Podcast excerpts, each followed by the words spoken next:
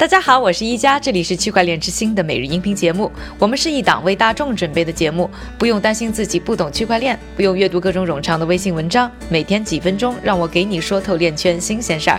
今天是二零一九年的六月二十七日，星期四，大家早上好。比特币呢继续大涨当中，不知道呢各位有啥想法？那欢迎呢通过我们的微博、微信呢给我们留言。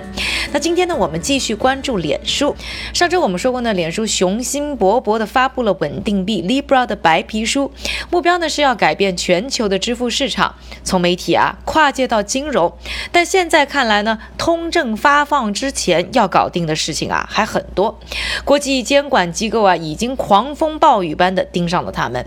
那国际金融稳定委员会（简称 FSB） 和英国金融市场行为监管局（简称 FCA） 都表示，在没有密切审查的情况下，他们不会允许呢脸书推出 Libra。美国时间星期二呢，FSB 的主席、美联储副主席兰德尔·库尔斯致信呢二十国集团领导人，表示啊，尽管呢数字货币目前呢不会对全球的金融稳定造成风险，但如果啊它超过监管机构的权限运转，或者呢缺乏。国际化的标准漏洞啊，随时可能滋生，因此呢，呼吁各国的监管机构确保 Libra 受到高标准的监管。而这呢，也是美国高级监管官员首次透露对 Libra 的态度。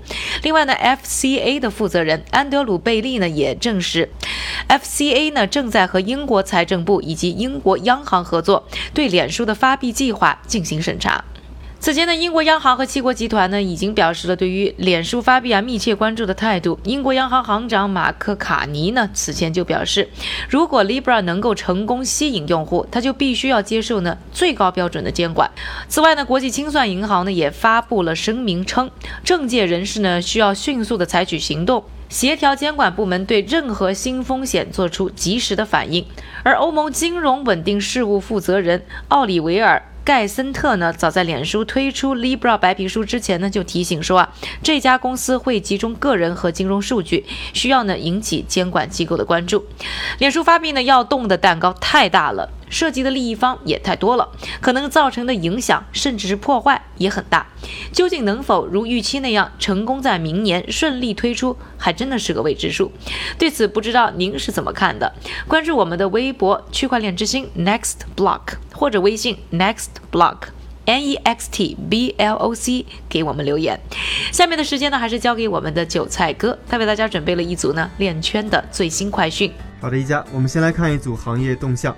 首先，韩国的区块链公司 Icon Loop 推出了基于区块链的数字身份识别服务，可用于银行账户非面对面的开户身份验证。另外，沙特银行开发了一种结合了生物识别和分布式账本技术的身份管理解决方案，据说呢可以让欺诈者无法使用被盗卡在 ATM 上进行取款。最后，瑞士最大的证券交易所 Six 要求瑞士央行发行稳定币。而这一数字资产呢，将用于结算数字证券交易平台。今天的链圈名人点评来自 Kraken 的首席执行官 Jesse Powell，他发推表示，比特币将会涨至十万至一百万美元。感谢韭菜哥的分享，也感谢各位的收听，我是一加区块链之星，还原区块链最真的样子。我们明天再见。